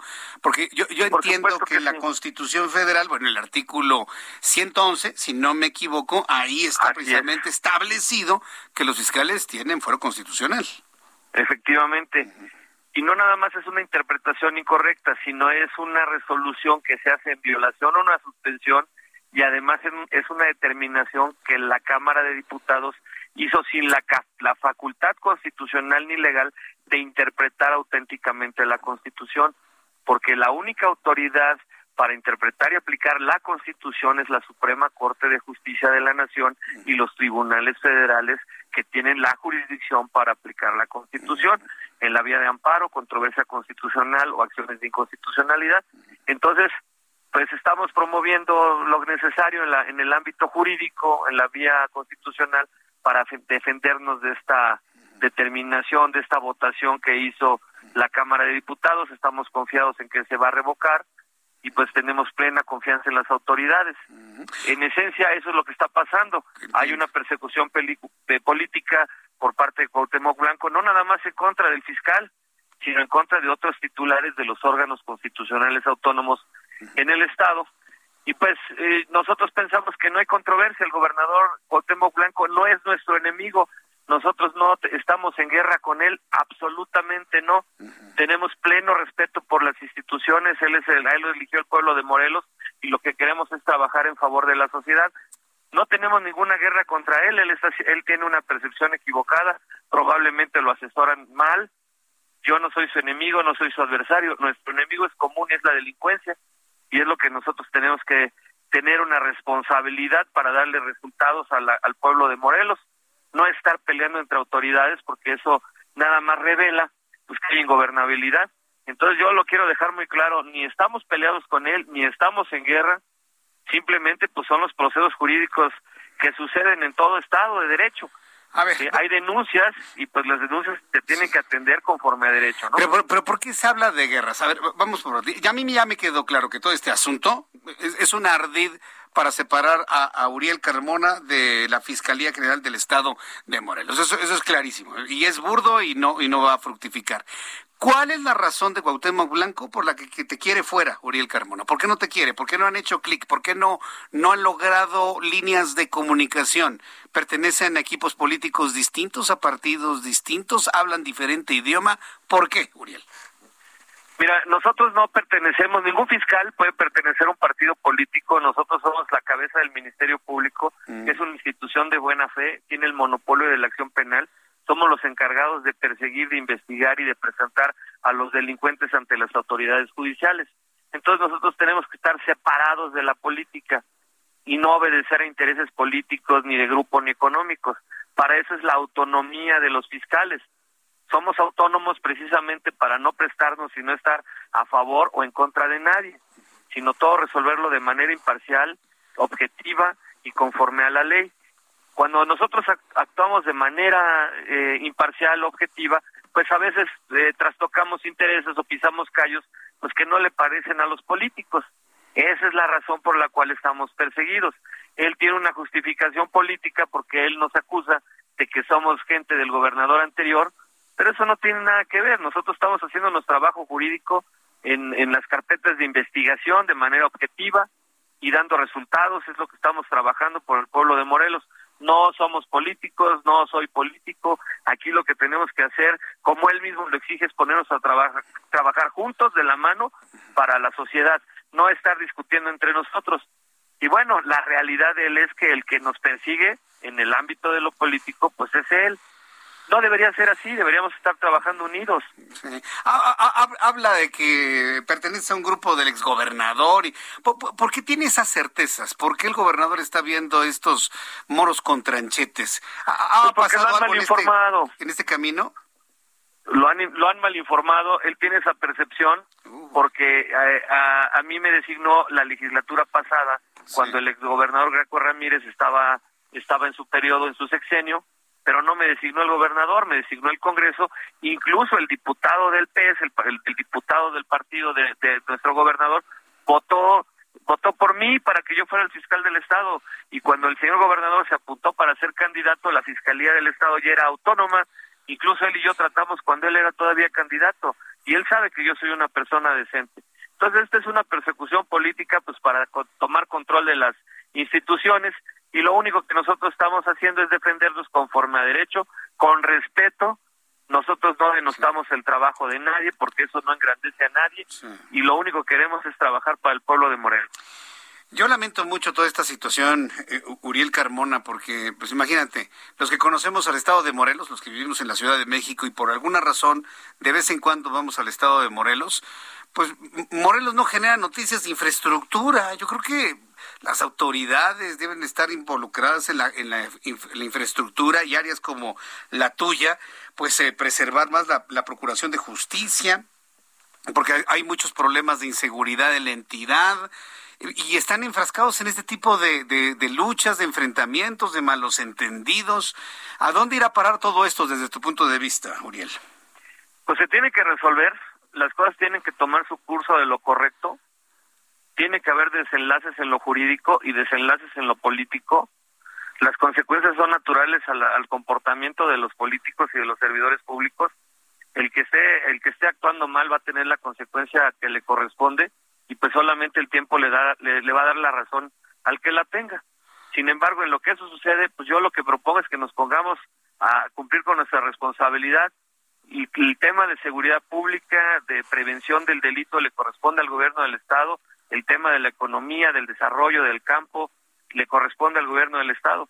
A la Fiscalía solamente le compete la persecución de los delitos. Y ahí mi gobernador tiene razón, hay asuntos que todavía no resolvemos, pero lo estamos haciendo, los vamos a resolver. En Morelos los penales están abarrotados y toda esa gente la puso ahí el Ministerio Público del Estado. Estamos trabajando y los resultados los vemos todos los días. En la, imagínate, se llama Grupo de Coordinación para la Construcción de la Paz conocido como Mesa de Seguridad. Se supone que tenemos que construir la paz, no pelear entre nosotros, Martín. Así es, no se deben pelear entre ustedes, pero pues veo que, que, la atención precisamente está en ello. Yo agradezco mucho estos minutos de comunicación con el auditorio del Heraldo Radio. Deseo que todo se solucione. y bueno, si hay injusticias en todo esto, te vuelvo a buscar. Si me para permites un último comentario, Adelante. Martín. Dime, dime. Yo invito a mi gobernadora que se acerque a la fiscalía para que conozca los resultados, los avances que tenemos en los casos que él señala, para que vea que sí tenemos avances. ¿sí? Para que esté enterado. Yo no tengo ningún empacho, ningún inconveniente en compartir con el sigilo de las investigaciones. Él es el líder político del Estado y por supuesto que estamos abiertos a dialogar. Muy bien, un llamado al diálogo. Tenderle la mano al gobernador, eso significa entonces, Uriel. Mi mano siempre ha estado extendida no nada más a mi gobernador, sí, sino sino a todas las eh, autoridades que trabajamos en esto y es por el bien de la sociedad. Bien, Uriel Carmona, gracias por tomar la comunicación del Heraldo Radio. Estamos al pendiente de todo esto. ¿eh? gracias a ti a tu auditorio. Buenas tardes. Fuerte abrazo, gracias. Es Uriel Carmona Gándara, fiscal general del Estado de Morelos. Cuando son las siete con veinticinco, las 19 horas con 25 minutos hora del centro de la República Mexicana, vamos a ir a los anuncios. Al regreso, números de COVID-19, tal y como le había adelantado los números para este día bajaron y van a estar bajando también para el día de mañana porque el flujo de información no es lo ágil que sucede en días regulares.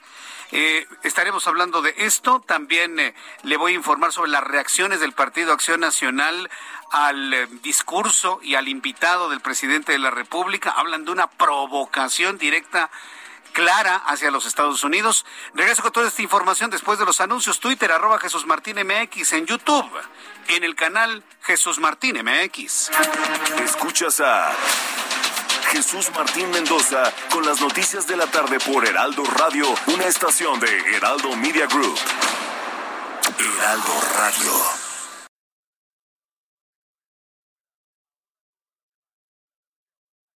Heraldo Radio, la H que sí suena y ahora también se escucha.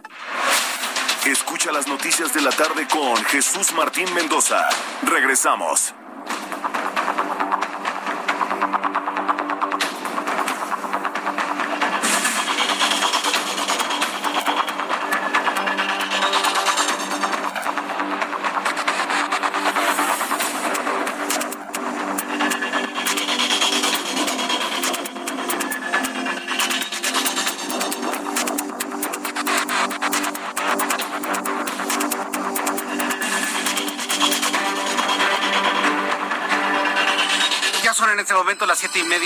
Media hora del centro de la República Mexicana. Gracias amigos que nos ven a través de YouTube en el canal Jesús Martín MX. Joe Brown dice, solo los organismos autónomos y los contrapesos institucionales pueden contrarrestar esta situación, pero requieren nuestro apoyo eh, absoluto. Pan demonio me escribe, lo bueno de Cuba son las cubanas, dice. Mar Fernández, Rosa, Laura García, exacto, pero el empleado del Zócalo no lo entiende. Escuchando las noticias, dice Miriam Contreras, efectivamente como México no hay dos y nada ni nadie podrá hacer nada en contra. Tenemos que reconstruir nuestro país, en función de los comentarios que yo estoy leyendo. Para la persona que dice, no, que las cubanas, cubanas, cubanos, hombres, mujeres, niños están sufriendo la opresión de una dictadura. Una dictadura disfrazada de dignidad. ¿Cuál dignidad, señores? Es increíble. La gente está harta, está desesperada en Cuba. Lo vimos. ¿sí? ¿Y sabe cómo callaron? ¿Sabe cómo callaron las protestas? A golpe y porrazo, con cárcel, golpe, porrazo y cancelando el poco internet que hay en Cuba. Eso fue lo que ordenó el individuo que estuvo hoy parado en nuestro zócalo, que no es el jardín ni la terraza de López Obrador, ¿eh? es nuestro zócalo capitalino, nuestro, de los mexicanos.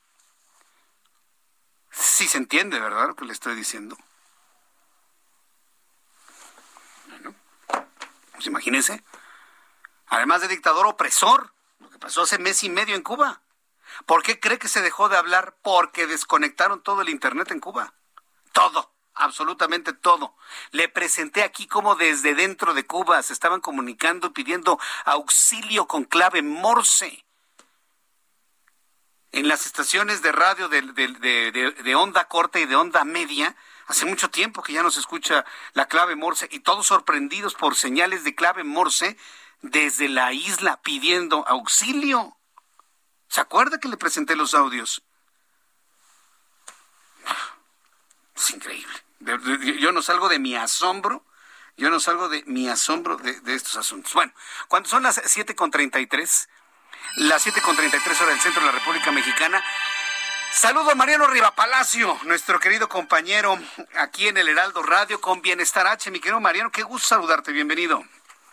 De la misma manera, querido Jesús Martín Mendoza, amigos del Heraldo Radio, un gusto estar contigo este 16 de septiembre del 2021. Tú recordarás, Jesús Martín Mendoza, que en días pasados, durante la presentación del informe de gobierno del presidente, pues se presumió, ¿no?, las remesas como un logro de gobierno. Tú lo indicaste, los especialistas lo han indicado, sabemos que las remesas como tal no son logros de gobierno. Esta ocasión voy a compartir contigo y con la gente del Heraldo Radio el resultado, Jesús Martín, de un estudio realizado por una plataforma, es una plataforma proveedora de soluciones e infraestructura de pagos digitales respecto a los costos y las barreras regulatorias que enfrentan las remesas mexicanas, Jesús, sobre todo en tiempos de pandemia. Y es que con los números de remesas a México, bueno, pues han alcanzado niveles récord que no se había visto en años. No es un logro de gobierno, insistimos. La pandemia por COVID-19, Jesús, pues está poniendo de relieve las barreras y fricciones endémicas de las transferencias internacionales. Tras una breve caída producto de la llegada del coronavirus el año pasado, sobre todo en el primer semestre del 2020, las remesas de Estados Unidos y Canadá hacia México, Jesús, escucha, alcanzaron un volumen sin precedentes de 40 mil millones de pesos. Esta investigación que te comento revela que estos volúmenes de dinero que se envían a nuestro país pues enmascaran la realidad de un sistema de transferencias transfronterizas pues que no se adapta a las realidades de la nueva normalidad posterior a la pandemia. Los datos, Jesús, indican que el 80% de las carteras móviles de Estados Unidos no tienen capacidades de transferencia internacional mientras que el 75% de los bancos pues establecen un mínimo de transferencia de 200 dólares.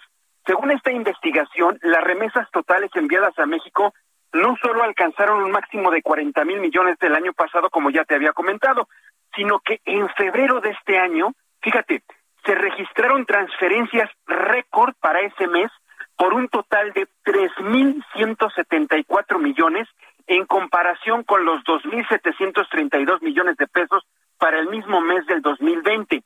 Dichos volúmenes de remesas llegaron para quedarse, esto lo argumentan los especialistas, y deben considerarse literalmente, Jesús, como un estándar, en realidad de acuerdo con la investigación, llevada a cabo. Esta dinámica de transferencia de un país a otro con esos montos, dicen, ocurrirá con demasiada frecuencia. Un área, Jesús Martín, particularmente destacada por esta investigación que estoy compartiendo los resultados con todos ustedes, es el costo promedio de enviar esos 200 dólares desde los Estados Unidos a países de América Latina y el Caribe, especialmente Argentina, Bolivia, Brasil, México, Guatemala, Honduras, Ecuador y El Salvador. El costo, Jesús, por enviar esos 200 dólares es de 11 dólares con 20 centavos por cada envío. México es entonces el tercer mayor receptor de remesas del mundo. Alrededor del 98.5% del país se envían desde los Estados Unidos y casi todas mediante transferencias bancarias o electrónicas, lo que atrae precisamente el tipo de tarifas y cargos que se han revelado en este estudio. Esto es interesante, Jesús Martín, y ya para concluir, porque el COVID-19 y las restricciones que se han generado a raíz de la pandemia han llevado la adopción de servicios denominados fintech a niveles sin precedentes. Significa que las remesas móviles aumentaron un 65% el año pasado. Y se espera, Jesús, ya para terminar, que esa cifra sea similar para este 2021. Pues ahí lo tienes, Jesús. Interesante el dato que da a conocer esta plataforma proveedora de soluciones e infraestructura de pagos digitales conforme a los datos que se tienen, el volumen, las transferencias y sobre todo los montos y lo que se le cobra a las personas cuando envían por lo menos 200 dólares de Estados Unidos a Canadá a nuestro país. Bien, Mariano, pues mira que este tema de, la, de, las remesas ha sido tomado como, como un logro de este gobierno, pero pues como a veces no queda claro que son los dólares producto de la falta de oportunidades en México. Pero imagínate si no fuera por ese dinero, ¿en qué, está, en qué situación estarían muchas familias mexicanas, no, Mariano? Exactamente, sobre todo si estamos hablando de un dato sin precedentes de 40 mil millones de pesos, eso es solo en 2020, y eso que hubo una reducción debido a la presencia de la pandemia. Sin ese dinero, yo creo que estaríamos definitivamente quebrados, querido Jesús Martín. Sin duda alguna. Mariano, tus redes sociales, formas de contacto contigo, por favor. Claro que sí, me pueden encontrar en Twitter como arroba JM Rivapalacio y en Facebook como Mariano Rivapalacio Yáñez, querido Jesús. Yo contesto cualquier inquietud. Tú siempre contestas, ¿verdad? Como decía alguien por ahí. Sí, sí. Así es, yo soy la persona que utiliza las redes sociales, no tengo community manager. Me parece muy bien, gracias por tu información, Miguel Mariano. Abrazo y nos escuchamos la próxima semana. Un abrazo, amigo. Muy buenas noches buenas a todos. Buenas noches, sí. Me, acordé de don Jacobo Saludowski porque él decía, llámeme, yo siempre contesto. Uh, le estoy hablando, ya está, le hice como lobo, ¿no? Ya huyé. Uh, ya sé, ya sé ya hace algunos ayeres de aquello. En la línea telefónica, el ingeniero Carlos Álvarez Flores, presidente de México Comunicación y Ambiente. Ingeniero, qué gusto saludarlo. Bienvenido con sus minutos de cambio climático, ingeniero. Muy buenas tardes, Jesús Martín, a ti y a todo tu auditorio. Mira, rápidamente, porque ya ves que me costó tres veces la llamada. Es un saludo para el señor Slim, ¿verdad? Ya mandó su nuevo satélite. Espero que con eso ya no se caigan las llamadas. Esperemos que así sea. De verdad. Eh, mira, el el número que nos dio el INEGI 2019 como la suma de los costos totales de agotamiento y degradación ambiental de México llevaron a una cifra de un billón, o sea, un, un, un billón noventa y seis mil novecientos setenta millones solamente en el 2019. Todavía no tenemos el 20, eso me los dan hasta el año que entra, esos los dan hasta dos años después, ¿verdad? Entonces, el análisis que hoy quiero hacer, que eso no lo hace el INEGI, ese, ese lo hace nada más Carlos Álvarez Flores, aquí contigo, en el Heraldo Radio. ¿Dónde más? En el Heraldo Radio. Hice un cálculo de los últimos 15 años, del 2004 al 2009, de los costos totales por la pésima gestión de los residuos sólidos urbanos y me dio una cifra de un billón, o sea, un millón de millones. Eso nada más de la basura. Pero si le sumo lo de la contaminación atmosférica, que es el renglón más grave que tiene este país, solamente por contaminación atmosférica hemos perdido nueve billones, o sea, nueve millones de millones. O sea, estamos ante cifras que son enormes, pero que no nos dicen mucho. Hoy te la voy a traducir a vidas. A ver. cuando menos en esos 15 años, cuando menos 680 mil muertes de mexicanos que murieron prematuramente. Desafortunadamente nuestro sector salud no nos da los números por tipo de contaminante, tipo de enfermedades de la contaminación del suelo, de la contaminación del agua, de la contaminación atmosférica. De esa tenemos un poco más información porque Naciones Unidas ha venido desde hace 20 años a México a estarnos diciendo y tengo una cifra ahí que más o menos oscila en 38 mil muertes cada año que mueren prematuramente por la contaminación atmosférica. Por eso, haciendo un promedio y bajándole no 38, sino poniendo otro promedio en los 15 años, solamente por contaminación atmosférica podrían ser los 450 mil muertes prematuras de niños menores y adultos mayores. la diferencia esos otros 200 mil millones, 200 mil muertos, perdón, 200 mil muertos, yo los atribuyo a la contaminación del agua, el suelo y a los residuos sólidos urbanos. O sea, México ha perdido muchos millones de millones de pesos por no tener un, una relación adecuada, una gestión adecuada de los residuos, un manejo adecuado del agua, una conservación adecuada de los suelos y, lo más importante, no tenemos control real sobre la contaminación atmosférica. Nadie, oílo bien, que suene fuerte, nadie cumple ninguna norma de calidad de aire en este país. Bueno, no solamente no cumplen las normas, sino que ni siquiera monitorean. Acuérdate que hace ya tres años, cuatro años, que la Comisión Nacional de Derechos Humanos hizo una recomendación general dirigida al gobierno federal, a la CONAGUA, a la COFEPRIS, a la Secretaría de Salud, a la Semarnat, a todos los gobernadores y a todos los municipios, diciéndoles no están monitoreando adecuadamente la calidad de aire de México. Eso es real. La Profepa es insignificante, ya para no usar otras palabras, porque luego me regaña, ¿verdad? No seas grosero, Álvaro. Bueno, insignificante. Así, la Profepa no existe para efectos prácticos del control del cumplimiento de las normas en términos de calidad de aire, ni de residuos peligrosos, ni de contaminación de agua eh, residual. O sea, tampoco, la Conagua tampoco existe en ese sentido. O sea, todo lo que tenemos en México, toda la estructura eh, gubernamental a los tres niveles, ¿verdad? Lo municipal, lo estatal lo federal, no es suficiente. Bueno, no existe, pues, pero sí nos cuesta. Te prometo que voy a calcular para la próxima semana cuánto nos cuestan todos esos señores, todos esos empleados públicos de los tres niveles de gobierno que trabajan en todos estos organismos que se supone tienen que estar al cuidado del medio ambiente, vigilando que todos cumplamos las normas. Todas. Tenemos normas, México ese es el estilo que tiene. México tiene un sistema, también vamos a hablar de eso en la otra semana. ¿Por qué escogimos el camino de las normas? Las normas oficiales mexicanas pues son como una llamada a misa.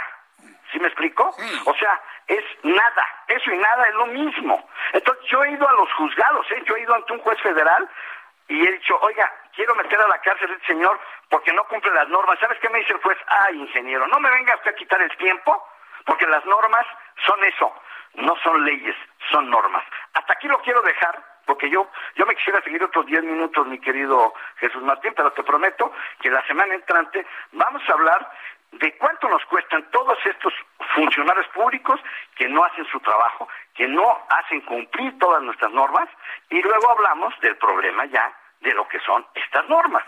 ¿Te parece? Des una vueltecita la próxima semana. ¿Qué le Ahora sí te prometo, digo, hoy no pude, no pude, pero te prometo que la próxima estoy sin falta en el estudio y platicamos de todos estos empleados públicos que no hacen su ah, trabajo. Anda usted muy ocupado, ingeniero, pero ya sabe que aquí siempre las puertas no, están abiertas. con mucho ¿eh? gusto, te prometo, es un, es un, es un, este, es un compromiso. El, pro- el próximo jueves ahí estoy contigo en el estudio. Muy bien, muchas gracias, ingeniero Carlos Álvarez Flores. Como siempre, un fuerte abrazo.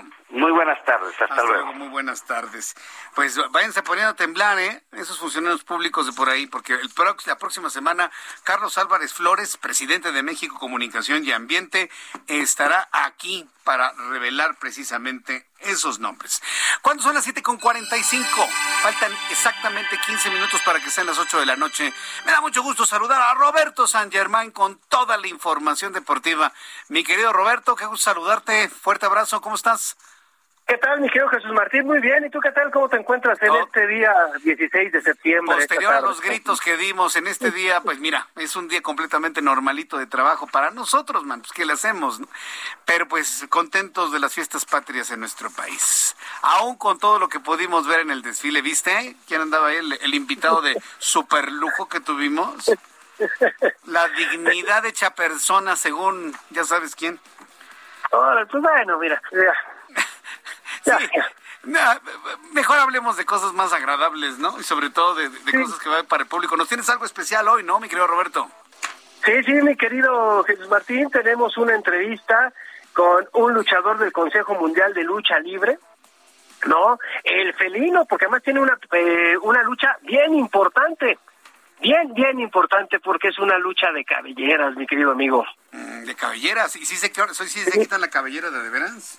Sí, se rapan. El que pierde, lo rapan y le entrega un pedazo de cabello al otro luchador para tenerlo de recuerdo. Y acuérdate que hay cabellera contra cabellera y máscara contra cabellera o máscara contra máscara, pero ahorita vamos a hablar con el felino. ¿Qué te parece? Adelante, te, te escuchamos, mi querido Roberto. Gracias, Jesús Martín. Y bueno, buenas noches, mi querido felino. ¿Cómo se encuentra usted este día? Hola, ¿qué tal? Aquí pues con mi maullido de batalla. Roberto, muchas gracias por esta gran invitación a tu programa y sobre todo pues sí, que tenemos ese duelo pendiente para mañana en la Arena, en la Arena México. Ya, ya llevaba un año y medio de haberse anunciado esta lucha, pero pues nos cayó la COVID-19, no se pudo llevar. Pero ahora sí, ahora sí se viene esta cabellera contra cabellera. ¿Qué En va a pasar y- contra Cavernario? Pues bueno, va a sacar chispas, va a ser, va a ser un encuentro muy salvaje, Roberto, porque mira, el, el, eh, pues yo tengo la experiencia ya casi de 40 años de, de trayectoria y él pues es apenas un joven que, que no rebasa los 10 años, 8, 10 años de experiencia y pues mira, como quien dice, eh, pudo toserle de frente a, a una, eh, a la jerarquía que en algún momento pudimos haberle dado el apoyo en la peste negra, tú reconocerás esa facción de la peste negra junto a Mister Niebla, Negro Casas y un servidor. Lo arropamos y el muchacho malagradecido, mira, mordió la mano de quien lo apoyó y pues ahora el, enfrente, el enfrentamiento será cabellera contra cabellera. Así luego son los jóvenes. Pero bueno, ¿quién va a tener más ventaja, la juventud o la experiencia, mi querido felino? Mira, sobre todo que yo no me preparo, Roberto, para una sola lucha. Yo siempre estoy preparado a lo largo de toda mi carrera porque es una profesión que yo amo, que yo respeto y, y créeme que me, me- no me cuesta nada de trabajo ir a, a mis entrenamientos y todo ello porque es algo que hago de corazón, de pasión. Y tú sabes que lo llevo en la sangre porque mi padre, Pepe Tropicazos, mis hermanos Negro Casas, Heavy Metal, Felino, mis hijos, Tiger, Puma, yo creo que somos eh, luchadores que siempre estamos preparados en todo momento, no nada más para una lucha, siempre lo estamos. Son, de las dinastías más grandes de la lucha libre, mi querido Felino, los Casas, cómo no, cómo olvidarlos, sobre todo a tu hermano al negro, también a Heavy Metal, en su época también con otra este compañía, y tú, sobre todo que en una época fuiste el, el luchador más rápido, si no mal recuerdo. Oye, mi querido Felino, ¿quién tiene más seguidores, tú o el cavernario? Eh, pues yo creo que aquí la gente se ha manifestado en dos en dos etapas. Yo creo que el muchacho, pues como lo vieron de una u otra forma, que ascendió rápido porque se vio cobijado por la por la peste negra, pero el, el haberme faltado al respeto desde la manera en la que esto se ha ido un poco extradeportivo, yo creo que la gente me ha apoyado más a mí porque piensan que eh, lo que él hizo fue muy irrespetuoso. Entonces, faltarle al respeto a alguien que lo apoyó, la gente está conmigo. He visto en las redes sociales que la gente, pues bueno, eh, él también tiene sus seguidores, te voy a decir, pero la gente no deja de apoyarme. Aunque bueno, pues yo no me he de comprometer y, desafiar a- al, mismo público conocedor y decirle, ¿saben qué es que lo voy a rapar? No me gustaría tragarme mis palabras, para ser honesto, pero sí le voy a hacer pasar un mal rato y de ganarle la cabellera, pues a ti Roberto y al señor Jesús les voy a dedicar este triunfo. Ah, no, te lo agradecemos muchísimo, mi querido Felino. Oye, ¿y ya que eres un luchador consagrado, ¿te hace falta la cabellera de cavernario para ser más grande todavía?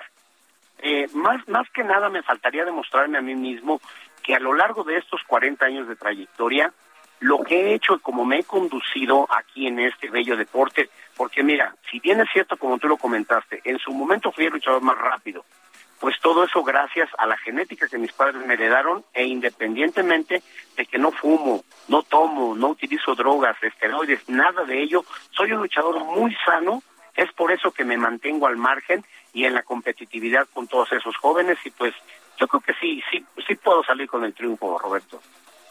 Oye, y si llegaras a perder esta lucha, ¿estarías pensando en el retiro, mi querido Felino? No creo, ¿sí? Eh, no sé, mira, yo creo que como dice el señor Vicente Fernández, mientras la gente no deje de aplaudir, yo no dejo de cantar. Y a mí, mientras mi cuerpo no me diga, oye, ¿sabes qué? Esto, porque hay jóvenes entre 30 y 40 años y que ya se ven muy mermados de sus condiciones, de sus facultades eh, eh, físicas, y yo todo lo contrario, como te acabo de mencionar, yo no tengo ninguna clase de vicios y mi cuerpo ha sabido agradecérmelo de esa manera. Me consiente, lo consiento y mientras mi cuerpo no me diga, ¿sabes qué? Ya hasta aquí, yo no voy a seguir dando guerra, yo no voy a seguir a dejar de seguir dando batalla, más que sin en cambio el público, porque a veces el público es el que es, es el que también se porta muy cruel y te da a entender que ya es el momento, ¿no? Pero mientras a mí no me suceda nada de ello, Roberto, mira, yo compitiendo con la juventud de hoy en día, uh, soy muy feliz. No por no en balde, estoy encabezando ese 88 aniversario de la Arena México y de la implantación de la lucha libre. Pues bueno, mi querido Felino, te deseamos la mayor de las suertes. Ojalá ganes y nos puedas llevar la cabellera ahí al estudio a Jesús Martín y a tu servidor ahí a la cabina de radio. Por supuesto, les agradezco este espacio, este gran apoyo e invitar a la gente. Viernes 17 de septiembre, Arena México, 8.30 de la noche, allá los esperamos. Cabellera contra cabellera, festejando verdadera lucha libre mexicana. Perfecto, mi querido Felino, muchas gracias y gracias a la gente del Consejo Mundial de Lucha Libre que siempre nos traen las mejores luchas que se dan en la República Mexicana. Pues mi querido Jesús Martín, ya escuchaste al buen Felino que nos ofrece la lucha, nos las está brindando y ojalá gane para que nos lleve la cabellera. ¿Qué opinas? Me parece muy bien, mucho éxito y sobre todo una gran felicitación para todos nuestros amigos del Consejo Mundial de Lucha, de Lucha Libre. 88 años se dicen fáciles, pero vaya, es toda una historia, ¿eh? ya, ya consagrada de la mejor lucha libre del mundo. Roberto. Mira, mi querido amigo, podemos hablar de la familia Lutero, que son los que iniciaron con esto. No, mi querido Jesús Martín, hay un libro que es buenísimo que tiene el Consejo Mundial de Lucha Libre de, de, de estos años que llevan más de 80. Es una maravilla, ¿eh? Una, una maravilla. Sí, como no, es, es toda una tradición, es, es, es, parte de la cultura mexicana. Y, eso yo creo que es la, la, parte que tenemos que rescatar y entender de todo esto. Y pues muy buena entrevista, mi querido Roberto, gracias por traernos rápidamente en el último minutito. ¿Qué más nos tienes de deportes, Roberto? Pues nada, nada más aquí hablarte un poquito de lo que pues estuvo pasando, ¿no? Con Simón Biles, esta gimnasta ah, norteamericana, sí. el caso de Larry Nassar, que está durísimo, recordando que el FBI ahí en Indianápolis como que se hizo ojo de hormiga, amigo, sí. con esta cuestión de, lo, de la gente que este hombre fueron más de 70 mujeres ultrajadas porque ella sabía, dijo Simón Biles, yo sabía lo que me estaba pasando, me estaba tocando este hombre y nadie lo paró. O sea, es un sí, caso horrible. ¿eh? Es un caso horrible, cual le llegaremos seguimiento. Roberto San Germán, gracias por esta información, esta entrevista. Nos escuchamos mañana. Claro que sí, mi querido Jesús Martín, que pases buena noche y saludos a todos. Abrazo, que te vea muy bien. Roberto San Germán con toda la información deportiva. Ya nos vamos. Mañana a las 2 por el 10 en Heraldo Televisión, totalmente en vivo, 6 de la tarde, Heraldo Radio. Yo soy Jesús Martín Mendoza por su atención. Gracias. Que tenga usted muy buenas noches. Hasta mañana. Esto fue las noticias de la tarde con Jesús Martín Mendoza. Heraldo Radio. Hey, it's Danny Pellegrino from Everything Iconic. Ready to upgrade your style game without blowing your budget? Check out Quince. They've got all the good stuff shirts and polos, activewear, and fine leather goods, all at 50 to 80% less than other high end brands. And the best part? They're all about safe, ethical, and responsible manufacturing. Get that luxury vibe without the luxury price tag. Hit up quince.com slash upgrade for free shipping and 365 day returns on your next order. That's quince.com slash upgrade.